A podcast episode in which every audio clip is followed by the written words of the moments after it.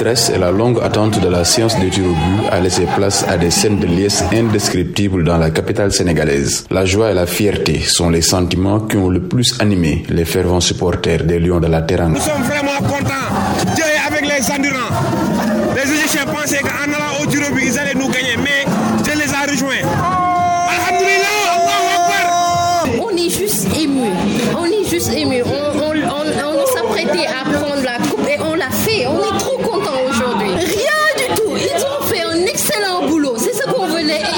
Merci à vous. Depuis délivrance pour les fans de football, mais aussi pour tous les autres citoyens qui attendent avec impatience le retour des Lions de la Teranga. Sincèrement, je n'ai pas les mots.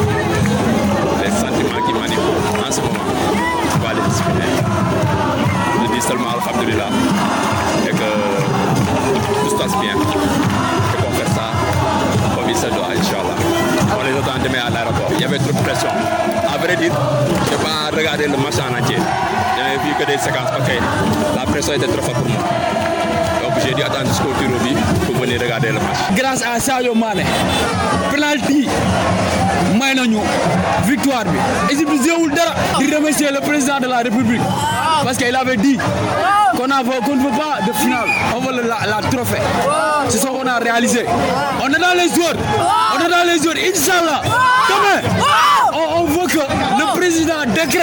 à partir d'aujourd'hui le 6 février comme jour de férié